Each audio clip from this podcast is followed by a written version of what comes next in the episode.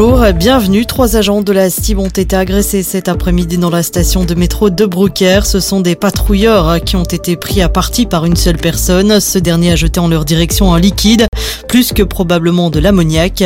Deux des agents ont été touchés au niveau des membres et tous ont été hospitalisés. Quant à l'auteur, visiblement un SDF, il a été intercepté. La diaspora arménienne venue de plusieurs pays européens s'est réunie cet après-midi à Bruxelles pour protester contre l'offensive de l'Azerbaïdjan dans le Nagorno-Karabakh. La semaine dernière, les séparatistes arméniens ont accepté de déposer les armes après l'offensive. Une mission de l'ONU est arrivée sur place pour la première fois depuis 30 ans. Pendant ce temps, l'exode, lui, se poursuit. À l'étranger, en France, deux juges d'instruction ont été co-saisis pour enlèvement et séquestration dans l'affaire de la disparition de la jeune Lina, 15 ans, disparue il y a une semaine. Après sept jours de recherche, l'enquête n'a pas permis de retrouver la jeune fille. Hier, deux voitures ont été saisies alors qu'une maison a été fouillée et mise sous scellé. Notons que le témoignage d'une autre adolescente pourrait faire avancer les informations puisque celle-ci confirme avoir été accostée par un homme peu de temps avant la disparition de la jeune fille. En sport, football, la suite et la fin de la neuvième journée de championnat. Victoire de l'Union 3 face à Charleroi. La rencontre entre Westerlo et Gang s'est terminée sur le score de 3 partout. À 18h30, le club de Bruges reçoit Saint-Tron. Enfin, à 19h15, le RWDM accueille la Gantoise. Et puis en cyclisme, la cinquième édition de la Femelle Ardennes Classique a été remportée par le principal favori Arnaud Delis. Victime d'un problème mécanique dans le final, il a cependant su s'imposer sur le fil. Déjà vainqueur cette semaine, il succède à Axel Zingle. Cette semi-classique ardennaise marque la fin de la saison professionnelle en Wallonie. Du côté de la météo, demain des éclaircies et des nuages pour nous accompagner. Les températures, elles seront en légère hausse comprise entre 21 et 26 degrés. Mardi par contre, on devrait là s'assister au retour de la pluie. C'est la fin de ce flash. Excellente soirée. Écoutez Arabelle sur le 106.8 FM et sur arabelle.fm.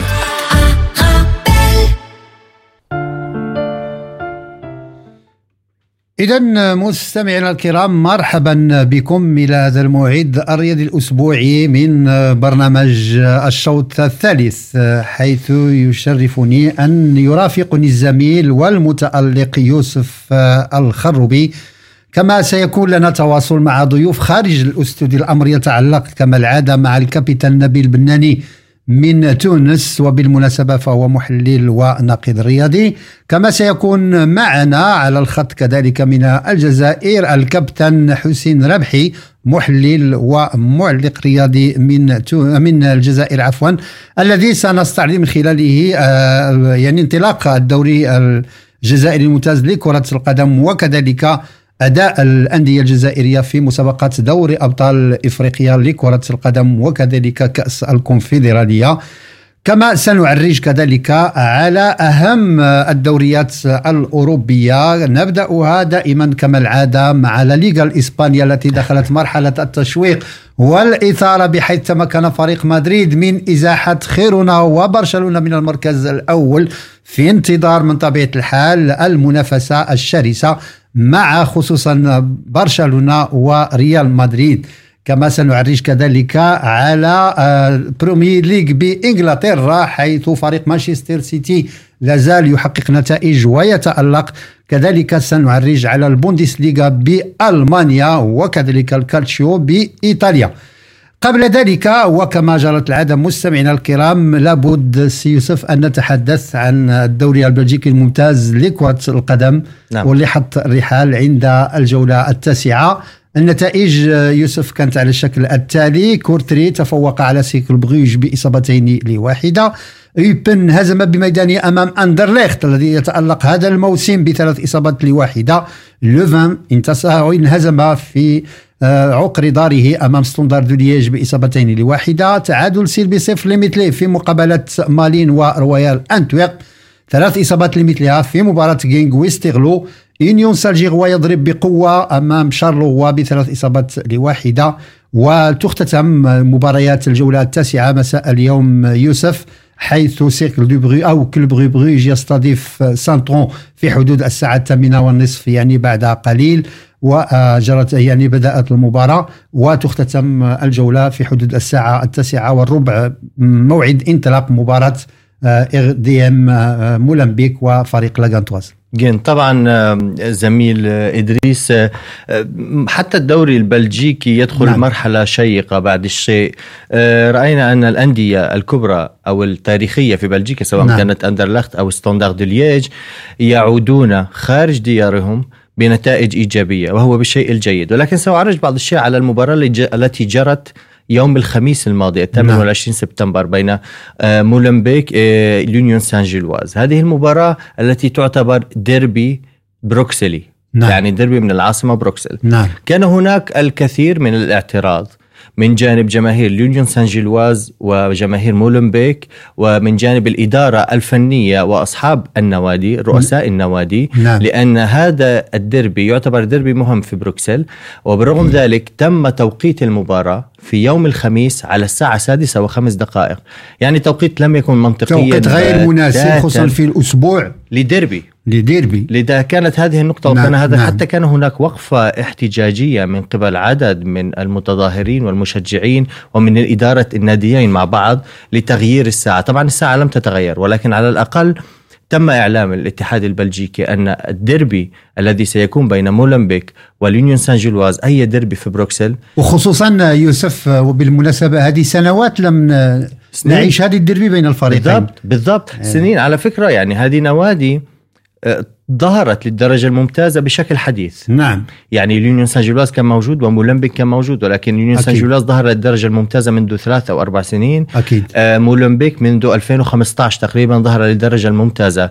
ويعني كان هناك بعض التشويق لأن الجماهير البلجيكية تريد أن ترى ديربيات من العاصمة بروكسل ولكن التوقيت عندما يكون في وسط الأسبوع وأيام عمل بالنسبة للموظفين يساهم. لا يساهم. حتى أكيد. حتى الجماهير لن تأتي بكثرة لحضور المباراة. لذلك كان هناك بعض التعليقات وبعض المظاهرات. ولكن بالنهاية تمكن نادي يونيون سان جيلواز الذي يمر بفترة جيدة بعض الشيء حاليا من الفوز آه، بالمباراة. وهو حاليا متصدر لأنه فاز بالمباراة مؤقتاً. يوم أمس. متصدر مؤقتا لأن نادي خنت لديه مباراة اليوم ناقصة. نعم. الساعة التاسعة مساء. نعم. إذا بالنسبة للترتيب العام كما أشرت آه، زميلي يوسف آه، إنيون سالجيغوا ينفرد بصدارة الترتيب مؤقتا برصيد نعم. 19 نقطة لكن في انتظار نتيجة فريق لاغانتواز اللي عنده مباراة ناقصة وفي. رصيد ديالو 18 نقطة وفريق أندرليخت في المركز الثالث برصيد 18 نقطة ولعب تسع المباريات ديالو إذا أندرليخت ربما اللي من بداية ديال الموسم كان يتربع على سبورة الترتيب بالبداية. الآن لاحظنا على أن تراجع إلى المركز الثالث هل في اعتقادك يوسف أن فريق أندرليخت آه، البداية القوية التي آه، يعني عرفنا عليه في بداية ديال الموسم ربما لن يحافظ على هذه الصيرورة وعلى هذا المستوى في ظل تواجد أندية كبيرة هي الأخرى تسعى للانفراد بصدارة الترتيب نعم بطبيعة الحال سيكون من الصعب الحفاظ على النسق نفسه طوال الموسم نعم.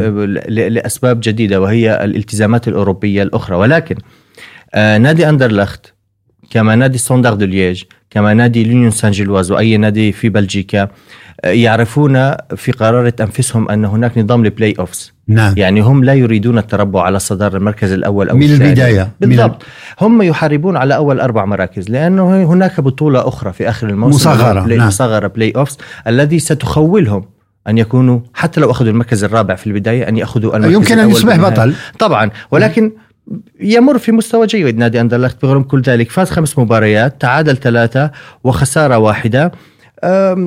في بعض التعرجات ولكن المستوى جيد بعض الشيء. لونيون سان جيلواز وخنت ما زالوا على مستوى ونسق تصاعدي.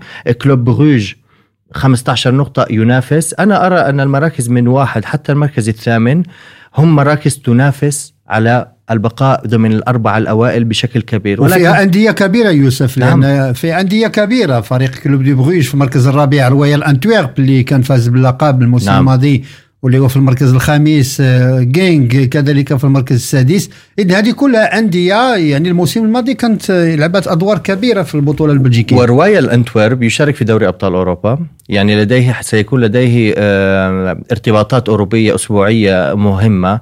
ولذلك رويال انتورب أنا بقرارة نفسي سيكون من الصعب أن نجده بالمركز الأول أو الثاني، هو سيلعب ليكون بين الاربعه الأوائل، ولكن سيركز بشكل كبير أن يظهر بشكل إيجابي بدوري أبطال أوروبا وإذا لم يتأهل من ضمن أول آه، متأهلين يعني المركز الأول أو الثاني عن المجموعة سيلعب بالاتحاد الأوروبي.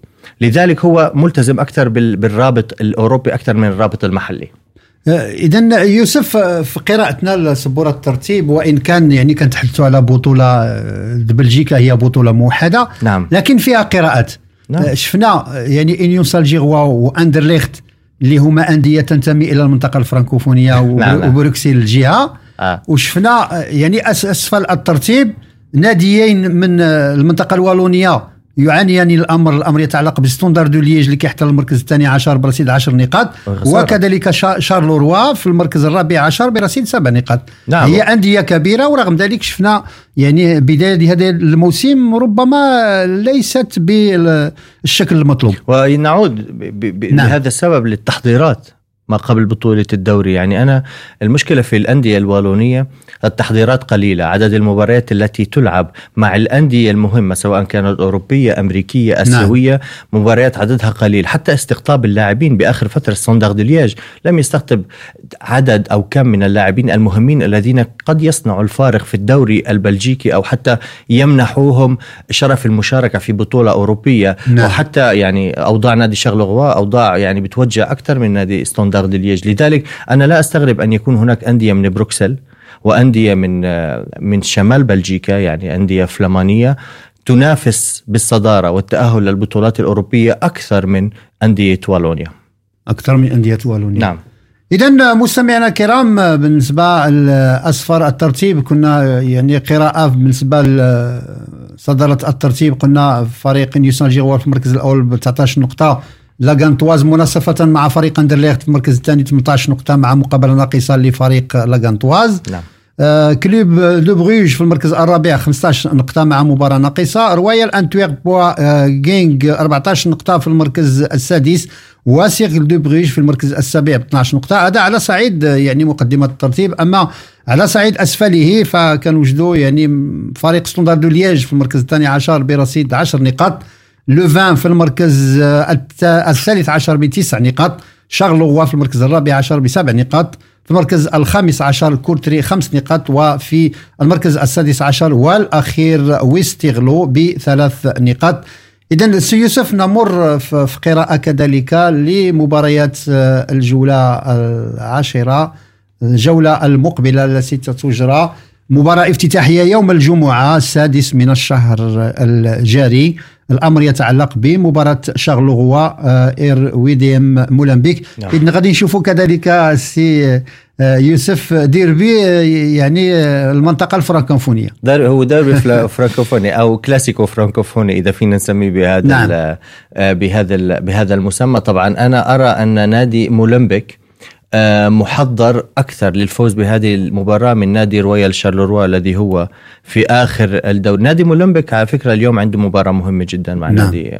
مع نادي لاغانتواز اللي هو متصدر الدوري البلجيكي وقابل قبل أربع أيام نادي لونيون سان جيلواز الذي خسر منه ولكن هذا لا يمنع أن يكون نادي مولمبيك على مستوى أقوى وأكبر من نادي غويال شارلوا غويال شارلوا يتعثرون كثيرا في الفترات الأخيرة نعم. وسيتعثرون أكثر إلى الأمام حتى أنا أرى أنهم من الصعب أن يطلعوا من المراكز اللي هي بين ال 14 والسادس عشر نادي مولمبيك ستكون له اليد العليا حتى لو أنه يلعب خارج أرضه نعم. ستكون نعم. له اليد العليا في هذه المباراة وربما آه، يوسف آه، يعني دير هذه الجولة آه، هي مباراة ستوندار دو ليج اللي غيستضيف فريق كلوب دي بروج ديربي آه، نعم. الفلامانكي والفرانكوفوني نعم ستاندرد ليج مطالبين بأي شكل من الأشكال أن يعودوا للمنافسة أو نعم. لإرضاء الجماهير على الأقل بنتائج إيجابية وربما تكون هذه المباراة هي البوابة هم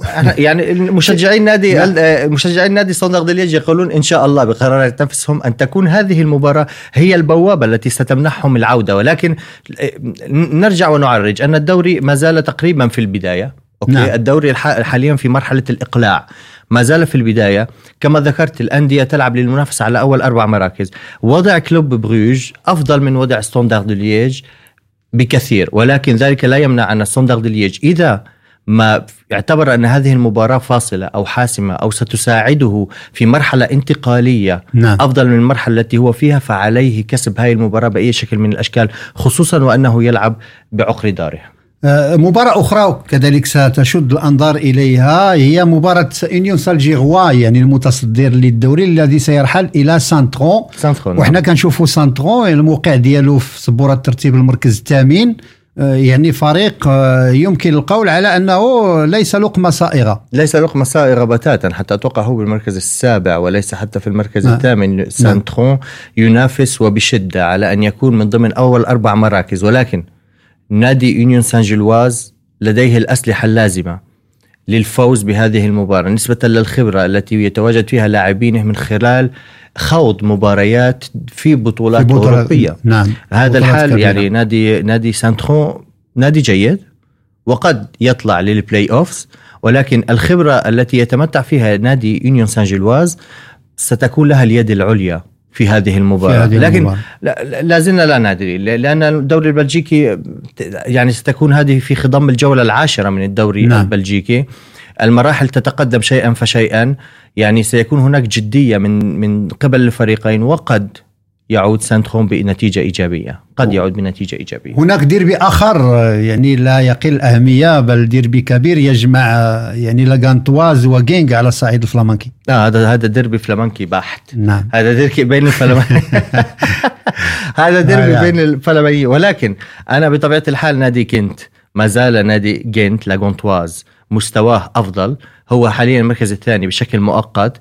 آه نادي جينك بالمركز السادس. آه وهو لاعب تسع مباريات. أنا أتوقع أن هذا الديربي من الصعب التكهن به لأنه هذا الديربي عادة ما عودنا أن يكون هناك مفاجآت بغض النظر عن مستوى الفريق أو سواء نعم. استقبل هذا في أرضه أو الآخر في أرضه.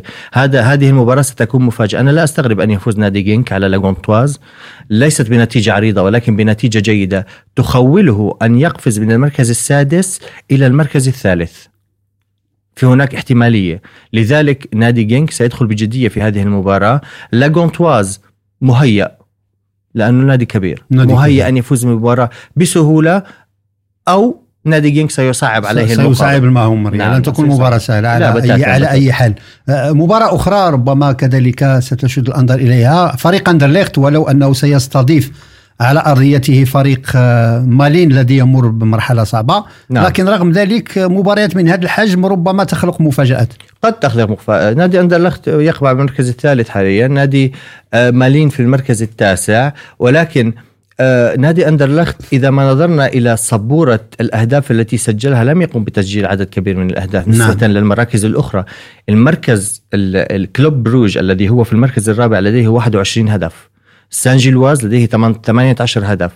لاغونتواز عنده 14 هدف. نادي أندرلخت لديه 13 هدف ليس إلا. نحن لا نقارن حاليا ولكن آه، بطبيعة الحال نادي مالين الذي هو يقبع في المركز التاسع لديه عشر أهداف وهو فرق ثلاث أهداف. هذا يدل أن هناك تكافؤ في الهجوم. في الهجوم. لذلك من الصعب التكهن بهذه المباراة مرة ثانية أندرلخت لديه اليد العليا في هذه المباراة لأنه في المركز الثالث ويمكن أنه يتمتع برفع معنويات أكثر ولكن ذلك لا يعني بتاتا أنه سيفوز في هذه المباراة أو سيفوز في طريقة سهلة جدا لا سيكون عليه من الصعب تجاوز هذه المباراة وخصوصا أنه إذا أراد البقاء من ضمن يعني ال- الأندية نعم. اللي غتلعب البطولة المصغره بلاي اوف واحد لابد نعم. أن تكون عينه على المراكز الاربع الأولى لأن وهذه المباريات كل تراجع جدا كل تراجع في بداية الموسم ربما سيكلف غاليا الفريق لأن المباريات المقبلة ستدخل حسابات وفي بعض. الأحيان ربما يصعب آه، تدارك كما وقع له في الموسم الماضي الموسم بالضبط. الماضي كان يعني مرحلة الذهاب كانت مو يعني مباريات متباينة ومتذبذبة النتائج نعم. في المرحلة ديال الإياب استفاق لكن الاستفاقة كانت متأخرة نعم ولو أنه حقق نتائج كبيرة في نعم. ومن يجب تسليط الضوء على هذه المباريات نعم. التي نتائجها تعتبر مهمة جدا للمستقبل يعني آه، لما لما يجي يحسبوا النتائج في آخر الموسم قبل الذهاب إلى ال play-offs سيقولوا مثلا نحن آه، نعم تعرقلنا في هذه المباراة نعم، كان يجب أكيد. الفوز في هذه المباريات نتيجتها حتى الأهداف التي تسجل فيها قد تكون حاسمة إلى الأمام. لذلك وجب الحذر من هذه المباريات. الأندية التي تقبع دائما بين المراكز السادس حتى المركز الرابع عشر هذه الأندية قد تفوز بأي لحظة. بأي لحظة. مباراة واحدة تقلب المعادلة. بالضبط. لا تملك نفس الضغط نعم. الذي يلعب فيه نادي يقبع في المركز الأول أو الثاني أو الثالث. لذلك وجب على نادي أندلخت الحذر من هذه المباراة. إذا مستمعينا الكرام سنمر لحظة إلى فاصل ثم نعود لنواصل. ابقوا معنا.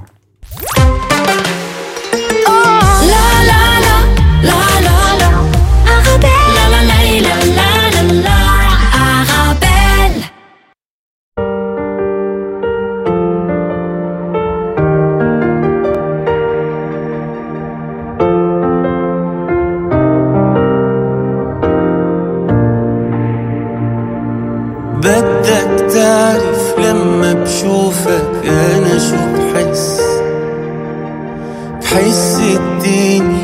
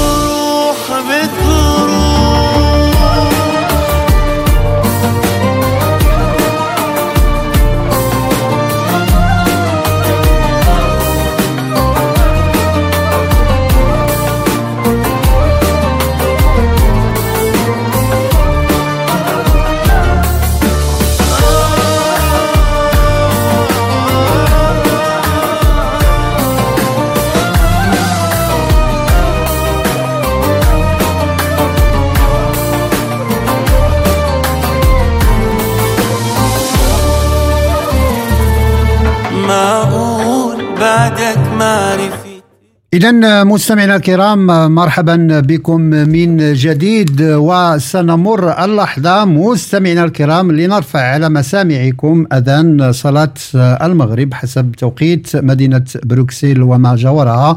تقبل الله صلاتكم بمزيد من الأجر والمغفرة والثواب.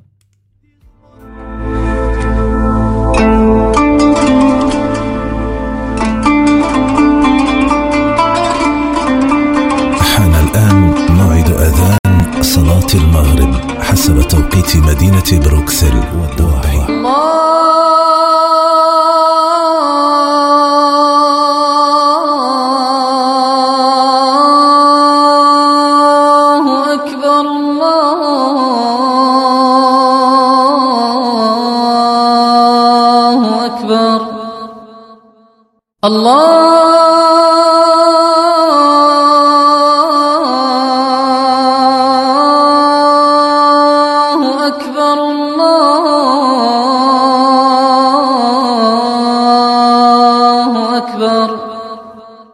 أشهد أن لا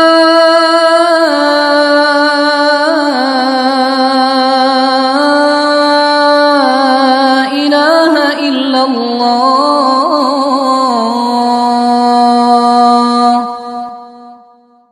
أشهد أن لا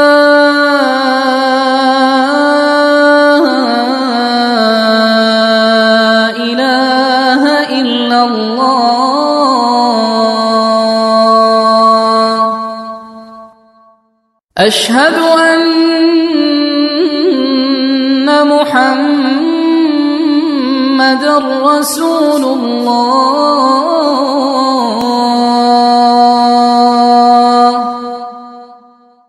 أشهد أن محمد رسول الله.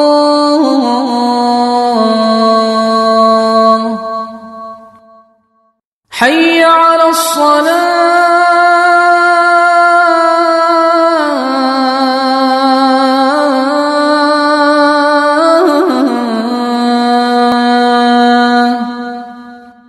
حي على الصلاة.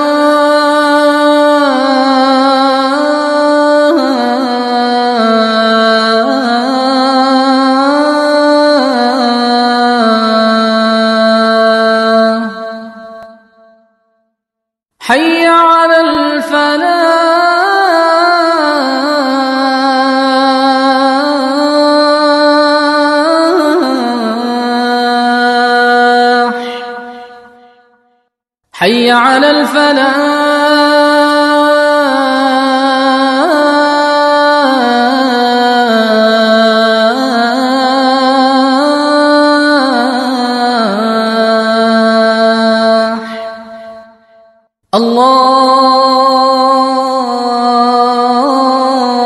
الله أكبر الله أكبر لا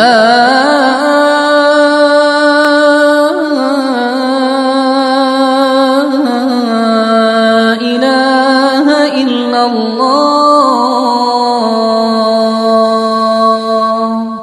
اللهم رب هذه الدعوة التامة والصلاة القائمة. آت محمدا الوسيلة والفضيلة. وابعثه مقاما محمودا الذي وعدته.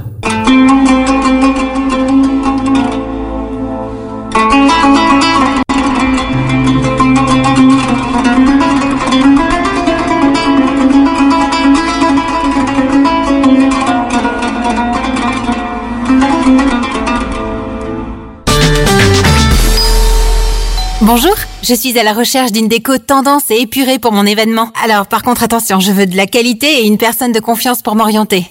Alors vous êtes à la bonne adresse. Mohamed Farouni vous propose la location de matériel de décoration pour tous vos événements. Tables, chaises, vaisselle, nappes, housses, trône habillage des murs. Nous avons tout. C'est même une des plus larges gammes disponibles sur le marché, entièrement à votre disposition. Farouni Event, le nom à retenir pour faire de votre événement un moment unique. Visitez notre site www.farouni.com location ou dans notre showroom au 101 rue de Bonne à 1080 Molenbeek dans la splendide salle royale. Suivez-nous sur l'application Arabelle. Votre radio.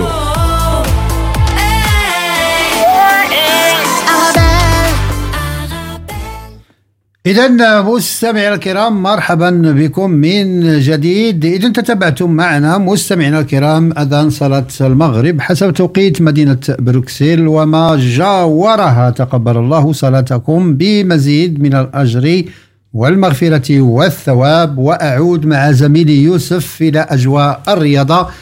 هذه المرة على ورقاتهم دوري أبطال إفريقيا لكرة القدم. إذن سي يوسف بعد مسابقات كأس الأمم الإفريقية اللي كتعتبر المونديال الإفريقي نعم. يأتي في المرتبة الثانية مسابقة دوري الأبطال. ونبدأ بالإنجاز اللي حقه حامل اللقب الأهلي المصري اللي فاز بأربع إصابات لصفر أمام فريق سان جورج.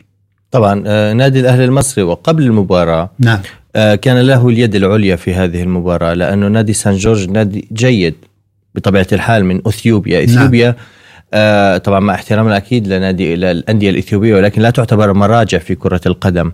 آه، بالنسبة للأندية المصرية وخصوصا نعم. الأهلي أو الزمالك نوادي مراجع في كرة القدم ولكن وعند القرعة طبعا الكل على الورق وعلى أرض الملعب عرف أن النادي الأهلي ستكون له اليد العليا. اذا الأهلي فاز بالذهاب على الأرض الإثيوبية آه، صفر لثلاثة ويعود في ليفوز بالإياب بأربع أهداف آه، من محمد مجدي أفشة هدفين ومحمود كهرباء هدفين. كان اللقاء بعض الشيء سهل يعتبر على النادي الأهلي وكان من المتوقع أن يعبر آه، النادي الأهلي إلى آه، الدور القادم والفوز على نادي آه، سان جورج الإثيوبي.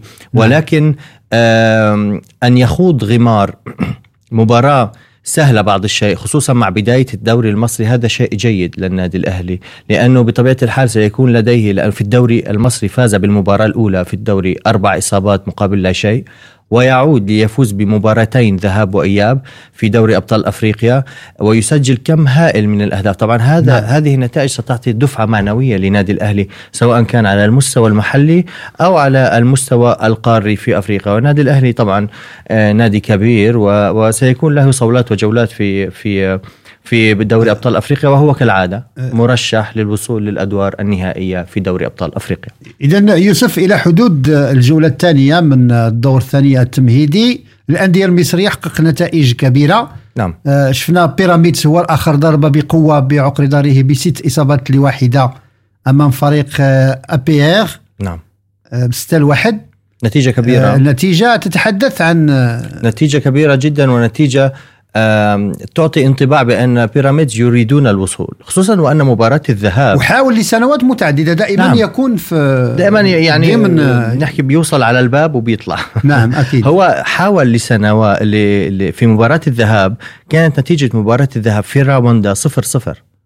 يعني نعم. لم يستطع أي جهة من الجهتين أن يسجل هدف سواء نادي بيراميدز أو نادي Army ال ال نعم. الرواندي ولكن نعم. في مباراة الإياب وفي الشوط الأول طلعوا بنتيجة هدفين مقابل لا شيء ولكن في الشوط الثاني كان هناك غزارة في التسجيل مصطفى فتحي هدفين ثلاثة أهداف هاتريك لمصطفى فتحي ومحمد الشيبي يسجل هدف حتى super hat-trick لمصطفى فتحي لأنه هو من سجل الهدف الأول بالدقيقة الثامنة عشرة بيراميدز طبعا نادي يستقطب دائما لاعبين لديهم جوده ليس من المستغرب أن نراه يبتعد لبعيد لأدوار بعيدة في دوري أبطال أفريقيا وأن يفوز بنتائج كبيرة. الاحتكاك مهم وضروري، سيكون هناك مباريات أقوى. أقوى. أنا لا أنا لن أحكم على نادي بيراميدز من خلال من خلال هذا اللقاء، سأحكم عليه في الأدوار المسار القادمة. ككل. طبعا لأنه هناك أندية أفريقية وأندية مغاربية سيكون الاحتكاك معها قوي جدا وال- والمنافسة معها منافسة آه، ليست بهذا الشكل بتاتا.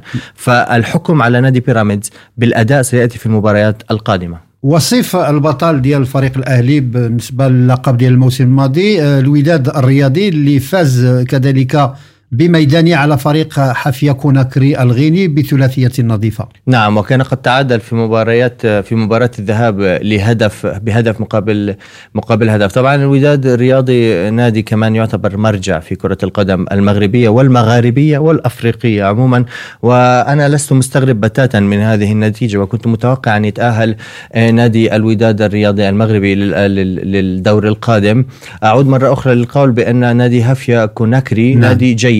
ولكن سيكون هناك احتكاك مع أندية أقوى من خلال بطولة دوري أبطال أفريقيا. ولكن النتيجة والتأهل بهذه الطريقة بطبيعة الحال سيعطي دفعة معنوية لنادي وداد الوداد الرياضي سواء كان كمرة أخرى على المستوى المحلي أو على المستوى القاري آه، سيكون له تفرغ بعض الشيء لبعض المباريات نعم. في الدوري ال- المغربي ولكن نادي محترف بلاعبين محترفين حتى اللاعبين الم- المحليين نعم. لاعبين جيدين جدا وهم متعودين على تعدد على المباريات ال- طبعا نعم. وتعدد المباريات سواء كان على البطولة المحلية أو آه، بطولة آه، أو دوري أبطال أفريقيا هناك آه، طرف آخر يهم آه، الكرة المغاربية الفريق الترجي الرياضي التونسي لكي نعم. تعتبر مرجعية في كرة القدم آه، التونسية والمغاربية آه، اكتفى بنتيجة تعادل بميدانيه أمام دوانيس آه، آه، نعم،. بعد بعد التعادل نادي نعم. الترجي يمكن لم يأخذ هذه المباراة آه، بالجدية اللازمة. ولكن على كل حال النتيجة نتيجة التعادل تغفر له وتمنحه التأهل. هو ما يهمه أو ما يهم أي نادي متواجد حاليا في هذه الفترة هو التأهل للدور المقبل من دوري أبطال أفريقيا. لذلك تعتبر نتيجة إيجابية بغض النظر إذا لم يكن هناك أهداف مسجلة سواء كانت على أرضك أو على أو على أرض الخصم. نعم. ولكن آه، يبدو أن النادي نادي الترجي لديه آه، تشتت في الأفكار والمشاركات المحلية والمشاركات الأفريقية. أثرت عليه بعض الشيء. ولكن ما يهم هو النتيجة الإيجابية والتأهل إلى دوري أبطال أفريقيا. وما يهمني أنا شخصيا هو أن أرى أكبر عدد من الأندية العربية المغاربية المغربية أن نعم. تلعب في دوري أبطال أفريقيا. إذا يوسف آه، في قراءتنا ل- بطبيعة الحال الأندية العربية في مسابقات دوري أبطال إفريقيا لكرة القدم. اللحظة نمر لنفتح ورقة عن الدوري المغربي الممتاز لكرة القدم اللي برمجت مجموعة من المباريات. ستجرى اليوم بالأمس جرت مباراة افتتاحية أولمبيك أسفي تعادل مع شباب المحمدية بصفر لمثله. آه، ديربي كبير هذا المساء بين حسنية أكادير والرجاء الرياضي. حسنية أكادير حققت نتائج متواضعة هذا الموسم. إلى والر- الآن إلى الآن. نعم. والرجاء كذلك لم نشاهده الرجاء العالمي الذي اعتدناه. ما زال. نعم. أنا أتوقع ما زال الدوري خصوصا الدوري المغربي ما زال آه، مبكر عليه. رجاء آه، أربع مباريات ثمان نقاط. نعم. حسنية أكادير أربع لقاءات ونقطة واحدة. ونوع- وهي نتيجه وهي نتائج عموما هي تعتبر نتائج سلبية. ولكن بالنسبة للرجاء الوقت ما زال مبكرا يعني هم مبكراً. يعني يقدرون ان أن يعوضوا سواء كان النقاط التي خسرت بسبب التعادلات في في الجولات القادمة ولكن حسنية أكادير آه، يتعثر ويمكن نتكلم عن هناك يمكن أزمة داخل وهذا. لثلاث سنوات يوسف بالمناسبة ليس فقط هذا الموسم حسنية أكادير هذه ثلاث مواسم يلعب دائما في اللحظات الأخيرة على ورقة البقاء أو النزول إلى القسم الثاني وهذا وهذا مؤشر خطير جدا آه، بالنسبة. لنادي عريق كنادي حس... ولا يستفيد. من أخطاء الماضي وربما تستمر الأزمة ربما أزمة هيكلية ربما بنيوية ربما مادية يعني يعني هناك تساؤلات. على نقطة مهمة جدا نعم. نعم. الأزمات بهذا النوع تكون أزمات داخلية وتخرج لتصبح أزمة خارجية خارجية. تؤثر على أداء اللاعبين في الملعب. تكلمنا في الأسبوع الفارط عن أداء نادي مانشستر يونايتد والنتائج السلبية سنتكلم عليه في في الفقرة الثانية نعم. من البرنامج. ولكن آه، كل شيء يدخل من الإدارة من التأسيس. إذا كان هناك تخبط داخلي سيتأثر اللاعبين بطريقة أو بأخرى. أكيد. آه نادي حسنية أغادير للسنة الثالثة على التوالي زامور الإنذار لازم يجب أن يدق بالنسبة للمسؤولين لأنه لو وضعنا أنفسنا محل المشجعين سيكونون في حالة يرثى لها نعم حالياً، لأنهم أكيد. وخصوصا فريق عنده جماهير عريضة طبعاً،. ويمثل منطقة جنوبية لقطب اقتصادي كبير اللي هي مدينة أكادير يعم ويطالبون بنتائج إيجابية وهذا من حقهم بطبيعة الحال. أي أي مشجع يريد أن يكون ناديه من الثلاثة الأوائل. نعم. يفضل أن يكون متصدر ولكن من الثلاثة الأوائل.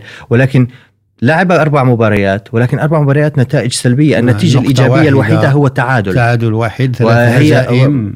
يعني لا يجب يجب التطور ولكن آه، هل نعقب على الجيش الملكي؟ آه، آه، النقطة القادمة. كذلك سنجر فريق الجيش الملكي الآن بحيث تنتظره مباراة قوية أمام نعم. نهضة بركان هذا ديربي يعني كبير.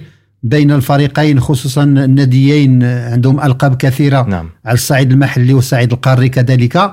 لكن نعقب على هزيمة آه، فريق الجيش أمام النجم الساحلي في مباراة العودة برسم الجولة الثانية من أدوار التمهيدية بدوري أبطال نعم، آه، إفريقيا. أفريقيا طبعا. كانت نعم. آه، سبعتين لواحدة وهدف في مباراة الذهب نعم كان كانت مفاجئة النتيجة بعض الشيء؟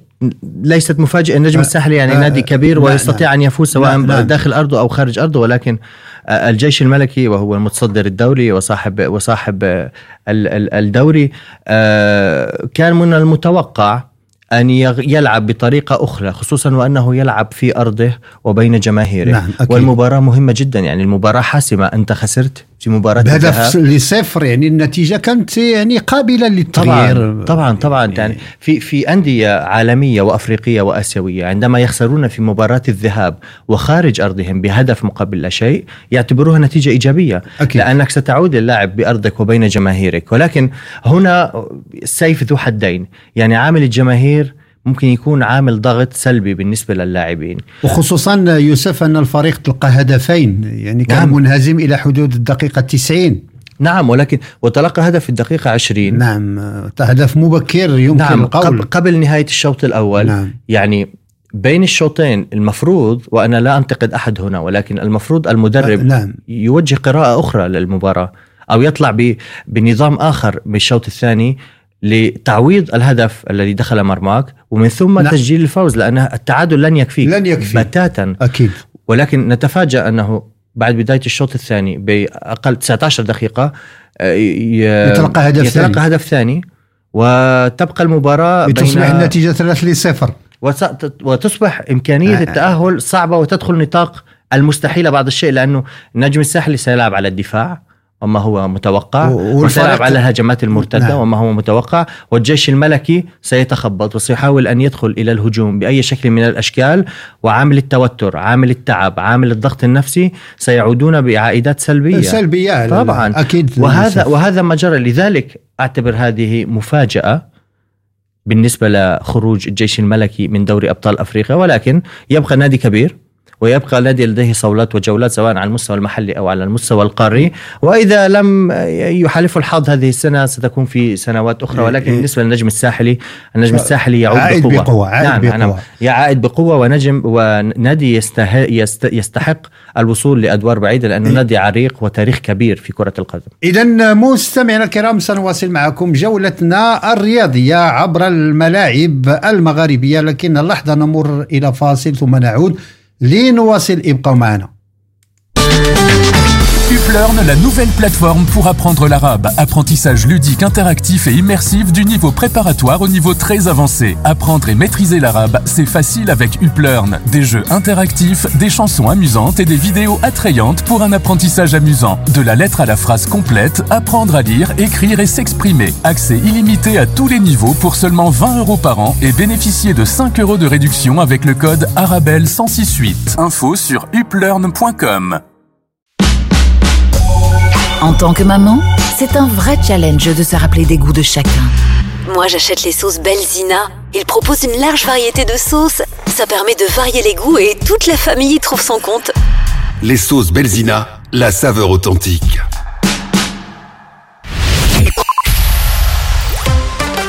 تطبيقات أرابيل متوفرة على جوجل بلاي وآب ستور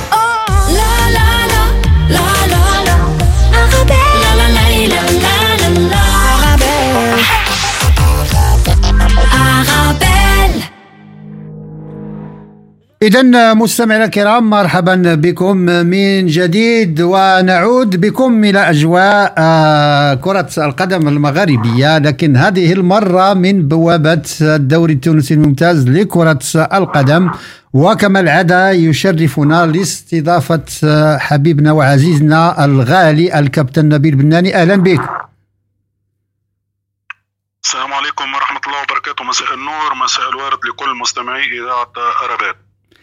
إذا نبيل يسعدني وزميلي يوسف الخروبي أن نستضيفك مباشرة في قراءة لمستجدات الدوري التونسي الذي لم تجرى المباريات في هذا الأسبوع بحيث ستنطلق الأسبوع القادم يوم السبت السابع من الشهر الجاري.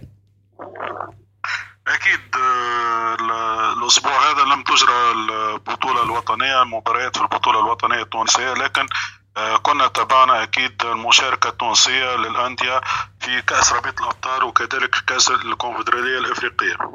نعم إذا بالنسبة للدوري التونسي ننتظر من طبيعة الحال إجراء المباريات المقبلة. نبدأ بالعودة القوية للأندية التونسية إلى دوري الأبطال. النجم الساحلي حقق نتائج إيجابية فاز في مباراة الذهاب 1 0 على فريق الجيش الملكي وكذلك في مباراة الإياب بإصابتين لواحدة الترجي الرياضي ولو أنه اكتفى بنتيجة تعادل في مباراة الإياب لكن تمكن من كسب ورقات العبور. أكيد آه، الفرق التونسية المشاركة سواء في كأس رابطة الأبطال أو الكونفدرالية هو الحقيقة هذا الأسبوع ثلاثة على ثلاثة. ترشح كل من الترجي الرياضي والنجم الرياضي الساحلي آه، نرجع بكم مباراة الأمس نعم. المباراة الكبيرة اللي قام بها النجم الرياضي الساحلي في المغرب بالذات نعم وانتصاره هدفين لهدف. حقيقة مباراة على ماريناه حقيقة يعني كل نعم. المجرى المباراة تغير منذ الربع ساعة الأول عندما تحصل النجم الرياضي الساحلي على مخالفة مباشرة وكان على إثر طرد المدافع المغربي بورقة حمراء. زهير مارون هذا الإقصاء والنقص العددي ومع تسجيل هذه المخالفة غير كل مجريات المباراة وأصبحت المباراة يعني خلينا نقول آه، بنوع آخر سهلة شوية للنجم الرياضي الساحلي مع خبرة آه، لاعبين النجم الساحلي. عرفوا كيفاش يعودوا بانتصار ثمين ثمين جدا خارج الديار وكانت ال- ال- ال- العب على المرتدات ومن مرتدة م- في الشوط الثاني شفنا الهدف الثاني ورغم تقليص الفارق في آخر لحظات المباراة لكن آه، استحقاق كبير وجدير للنجم الساحلي ومروره لدى الدور الموالي خصوصا إنه لعب ضد فرق كبيرة في التصفيات. خليه أكيد يترشح دور المجموعات من وعوده من الباب الكبير النجم الساحلي على الساحة الأفريقية. الترجي الرياضي التونسي آه، بالخبرة نتاعو كما عودنا يتألق مرة أخرى ويترشح إلى دور المجموعات رغم المباراة اللي خلينا نقولوا ال- اللي ما قدمش فيها مردود كبير خصوصا في مباراة الإياب والتعادل السلبي على أرضية ميدانه بملعب حماد العقربي برادس التعادل كان سلبي صفر لصفر. لكن أكيد انتصاره في مباراة الذهاب هو اللي خلاه آه، أكيد يتأهل لدور المجموعات. بالنسبة لل ال- النادي الإفريقي. النادي الافريقي الفريق الكبير فريق باب جديد فريق ال- العاصمة. أكيد اليوم شفناه في رومونتادا كبيرة بعد الهزيمة في أثيوبيا بهدفين لصفر ومهمة كانت صعبة جدا للاعبي الأفريقي نعم. خصوصا في ظل أكيد غضب الجماهير على الممرن وفي ظل خلينا نقولوا في اتصالات مع ممرين أخرين. يعني في في جو نوعا ما مشحون بعض الشيء. لكن مرة أخرى الجمهور يكون أحسن سند للاعبي الإفريقي. آه، اليوم شفنا ال- المدارس كلها تقريبا ملآنة بجماهير النادي الإفريقي. مباراة خلينا نقول لعب فيها الجمهور آه، دور كبير آه، وحقق فيها النادي الإفريقي منذ الشوط الأول المطلوب وهو تسجيل ثلاثة أهداف. يعني تقريبا كل ربع ساعة سجل هدف في هذا الشوط الأول. وهذا ما خلاه أكيد يحافظ على النتيجة هذه. خبرة لاعبيه في الشوط الثاني ويجتاز عقبة الفريق الأثيوبي اللي حقيقة تفاجأ كل الملاحدين والمحللين نعم. من نتيجة الذهاب التي كان انتصر بها بإصابتين لصفر لأنه فريق خلينا نقول ليس المنافس الشرس آه، للنادي الأفريقي نعم. لكن آه، ديما تعرف انت عواقب أفريقيا والحمد لله يعني ريمونتادا كبيرة وثلاثة على ثلاثة للأندية التونسية اذا سي نبيل أتركك مع الزميل يوسف خروبي آه، سي نبيل كيف حالك؟ إن شاء الله تكون تمام. الحمد لله والشكر لله أهلا وسهلا بك. سي نبيل أول شيء مبروك آه، للأندية التونسية وتأهلها للبطولات الأفريقية بشكل عام. إذا ما تابعنا الأخبار في الدوري التونسي أو في البطولة التونسية أو ما يتعلق في الأندية التونسية بشكل عام نرى بأن الأندية ما زالت تستقطب لاعبين آه، كنادي الترجي التونسي الذي أعلن السبت إبرام صفقتين بضم النيجيري أونشوا أوغبولو والبرازيلي رودريغو رودريغيز. اذا الأندية التونسية تمر حاليا بفترة جيدة الأندية التونسية حاليا تتعاقد مع لاعبين مستواهم جيد للمشاركة في البطولات المحلية والبطولات الأفريقية هل ترى بأن الأندية التونسية ونسبة لما شاهدناه خصوصا بالفترة الأخيرة من النتائج الإيجابية سيكون لديها بصمة في البطولات الأفريقية للمباريات القادمة؟ آه، الفرق التونسيه تعودت على المباريات الإفريقية.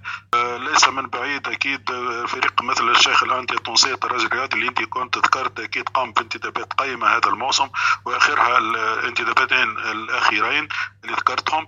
آه، فرق متعودة أكيد على الأجواء الإفريقية متعودة على دوري المجموعات خصوصا كي نحكيو على الترجي الرياضي التونسي اللي تقريبا في المواسم ال- الأخيرة دائما دام تواجده في المربع الذهبي. نعم. بالنسبة للموسم هذا موسم استثنائي للكرة التونسية بأتم معنى الكلمة لأنه هذا الموسم أكيد فيه استحقاقات للمنتخب الوطني كعادته ومشاركة في الكأس الإفريقية وهذا ما يخلي ديما هو في أي بطولة محلية لما تكون فيه مسابقة آه، للمنتخب آه، أكيد الوطني أي لاعب آه، في أي نادي أكيد حابب إنه يشارك مع المنتخب وحابب إنه يقتلع مكان أو إنه يلفت نظر للناخب الوطني. هذا ما يخلي أغلب النوادي خصوصا الكبرى اللي تشارك أكيد في منافسات كبيرة مثل رابطة الأبطال الأفريقية أو كأس الاتحاد الأفريقي إنها تعمل كل ما لديها من مجهود وهذا مهم جدا وحافز كبير لكل لاعبي الأندية الكبرى. وهذا أكيد ما مش يخلينا أكيد باش نتفرجوا وباش نشاهدوا أكيد مباريات من الطراز الكبير خصوصا آه لما مروا آه والحمد لله ثلاثة أندية إلى جديد آه هذه الموسم. بالنسبة للكاف هو فيش تصفيات ثانية يعني اللي اللي ترشحوا بين الأمس واليوم هم ترشحوا اليا إلى المجموعات مباشرة. إذا كابتن نبقى دائما مع أجواء كرة القدم التونسية وأريد أن أشير يعني إحنا تعودنا دائما حينما تكون الأندية التونسية قوية على صعيد البطولة وعلى صعيد المشاركات الإفريقية يكون المنتخب التونسي هو الآخر يعني يتأثر إيجابا بهذا المستوى. شفنا يعني الموسم الماضي الأندية التونسية كانت يعني ماشي في مستوى المنتظر وربما ذاك الشيء أثر على المنتخب. هل في اعتقادك هذه العودة القوية ستكون إيجابية بالنسبة للمنتخب؟ أكيد أكيد.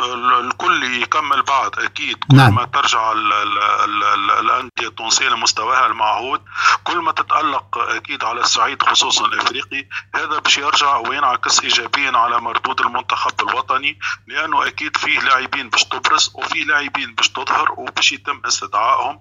هذا مؤكد. رغم إنه آه، خلينا نقولوا أغلب المنتخبات العربية أو المغاربية بالذات تستنجد دائما باللاعبين اللي يلعبوا خارج حدود الوطن. لكن آه، تبقى فيه ميزة آه، في تونس إنه لما اللاعبين يظهروا ويبرزوا يعني بشكل قوي أكيد راح يتم استدعائهم من قبل الناخب الوطني التونسي جلال القادري اذا شفنا مادام الحديث عن نسور قرطاج العودة القوية للاعب الشاب التونسي حنبال على مانشستر يونايتد. يعني أصبح كسب الرسمية ديالو واش هذا كيأكد على أن العودة ديالو إلى نسور قرطاج يعني لا نقاش فيها. ولاعب بمستوى نعم. رائع بصراحة لاعب يلعب آه، تقريبا أساسي في آخر مباريات مع نادي مانشستر نعم. يونايتد نعم. يقدم مستويات رائعة وهو مرتبط حاليا بأخبار تعاقده بعقد يعني توقيع عقد جديد, مع جديد. نادي نعم. مانشستر يونايتد آه لاعب حنبعل ما شاء الله عليه آه، نعم. أستاذ نبيل آه، يعني يقدم وهو يافع ما زال يافع وهو أكيد سيكون جزء لا يتجزأ من نسور قرطاج الاستحقاقات، آه، رائعة و... القادمة نعم. نعم. آه كابتن نبيل ما هي انطباعاتك عن هذا اللاعب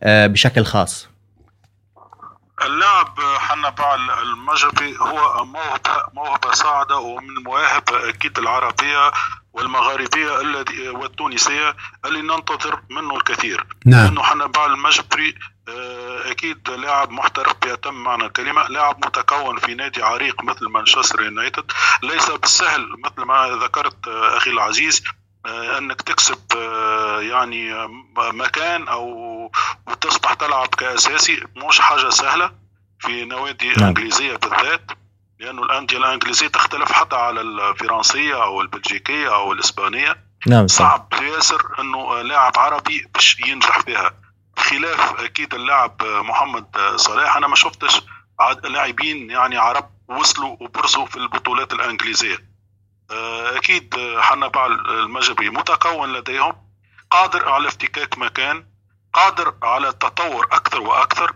وأكيد مع مع ال- اللعب ومع المشاركات مع ناديه ال- الإنجليزي أكيد باش يعطي آه، إن- انعكاس آه، جيد وإيجابي على مردوده مع المنتخب الوطني وهو يعتبر ال- الجوهرة الجديدة أو الرئة اللي ينتظر منها آه، أكيد المتابعي والمحبي المنتخب الوطني. ينتظروا أكثر وأكثر من حنبع المجبري لأنه كما قلت راهو موهبة موهبة آه، آه، يعني كبيرة. وإن شاء الله نشوفوه في قادم الأيام في تطور أكثر ونضج على مستوى التكتيكي أكثر. وبإذن الله ال- الخير قادم من حنبع المجبري. طبعا هو لاعب على مستوى عالمي بكل ما تعنيه الكلمة من معنى ولكن هناك لاعبين آخرين آه، تونسيون في أوروبا نعم، عموما. يتميزون في بمستويين في أوروبا متواجدين وسيكون وسيتم استدعائهم لنسور قرطاج ولكن من تظن أنه على المستوى المحلي سيكون من العناصر الممتازة نعم. الذي ستمثل المنتخب التونسي في الاستحقاقات القادمة أكيد آه، المنتخب آه، التونسي يزخر بالعديد اللاعبين اللي يلعبوا خارج آه، الوطن ومردودهم الحقيقة تصاعدي. على سبيل المثال نذكر أكيد اللاعبين اللي ينشطوا في البطولة الألمانية. نعم. موجودين بكثرة. وفي فرنسا كذلك لكن آه، يبقى ال- بالنسبة للأندية في تونس أو اللاعبين اللي يشاركوا مع الأندية التونسية في- على النطاق المحلي أكيد آه، باش يفتك مكان ليس بالأمر الهين أو بالأمر السهل. نعم. لكن كما قلت لك في تحفيزات لما تكون في مشاركات للمنتخب الوطني آه، مثل كأس أفريقيا اللي على الأبواب. أكيد باش تخليهم آه، يعطيوا كل ما عندهم باش يحاولوا يفتكوا مكان ويبرزوا أكيد بمردودهم وبنجاحهم مع انديتهم إذا كابتن بلاني نتمنى آه، يعني مسار مشرف لكرة القدم التونسية خصوصا في كأس إفريقيا المقبلة بساحل العاج. ونشكرك مرة أخرى بتواجدك معنا. العفو أستاذ إدريس قبل ال- نعم، تفضل. أكيد إن شاء الله إن شاء الله تكون لنا أكيد مداخلة الأسبوع القادم لكن حبيت نبارك أكيد لدولة المغرب بكسبها احتضان كأس إفريقيا 2025 وكسب حقيقة مش للمغرب فقط هو لكل المغاربيين ولكل العرب وهذا شرف لنا كمغاربيين أن نبارك لدولة المغرب آه، وأكيد بهذا ال- العرس نعم. الكروي اللي بتحتضنه تحتضنه دولة المغرب شكرا لك كابتن إذا مستمعينا الكرام سنواصل معكم جولتنا الرياضية لكن نمر لحظة إلى استراحة غنائية ثم نعود لنواصل ابقوا معنا Comme ça, tu penses à moi, tu penses à moi quand ça t'arrange. Tu sais pas faire la différence entre émotion et sentiment. Alors maintenant, tu comprendras. Toutes mes nuits à broyer du noir. Et soudain, tu te demanderas si t'as trouvé ce que tu voulais. Malembe, malembe, malembe, malembe, malembe, malembe, malembe, malembe, malembe, malembe, malembe, malembe, malembe. J'ai fait trop de sale autour de moi. J'ai fait l'année, quelques mois. Jamais assez me suffira. J'en au passé, je vois tout en noir. Kilo d'herbe, je mets la pure dans le gros moteur. Vu l'odeur, faut que je mette trois sacs et À chaque fois, je porte le pare-balles. J'ai calibre, pas le temps de négocier. À chaque fois, je porte le pare-balles. J'ai calibre, pas le temps de négocier. Alors comme ça tu penses à moi, tu penses à moi quand ça t'arrange? Tu sais pas faire la différence entre émotions et sentiments. Alors maintenant tu comprendras. Toutes mes nuits à broyer du noir. Et soudain tu te demanderas Si t'as trouvé ce que tu voulais. Malembe, malembe, malembe Malembe, malembe, malembe Malembe, malembe, malembe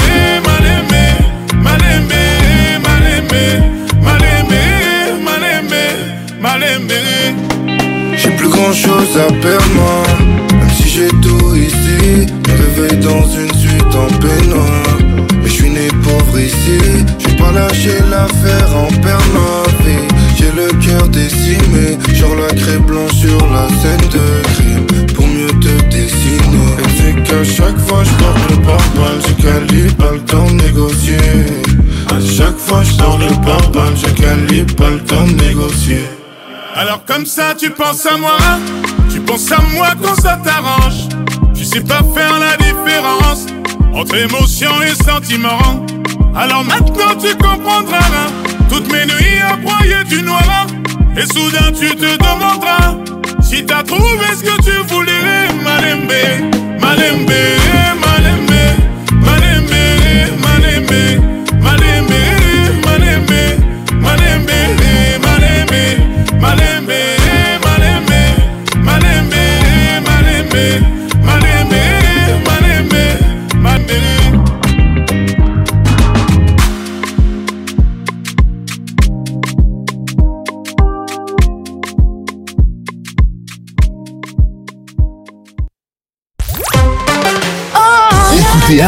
sur le 106.8 FM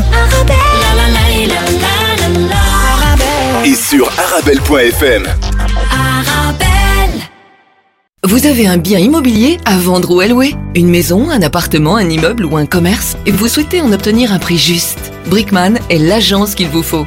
Brickman est une agence immobilière connue et reconnue pour son professionnalisme et qui fait le pont entre votre bien immobilier et les candidats intéressés. Un agent Brickman se déplace chez vous pour une estimation gratuite de votre bien. Prenez rendez-vous en appelant au 02 219 19 96 ou via le site brickman.be. Brickman, le professionnel de la brique. Savais-tu qu'on peut être à l'école, même quand on est malade? Grâce à cette association, on reste connecté avec la classe. C'est super Et devine quoi? C'est gratuit pour tous. De la troisième maternelle à la sixième ou septième secondaire, on apprend et on rigole avec nos amis. Les dons aident beaucoup. C'est comme de la magie qu'on partage. Rejoins-moi pour aider plus d'amis à sourire et rêver partout en Fédération Wallonie-Bruxelles. Pour en savoir plus, va sur classecontact.be.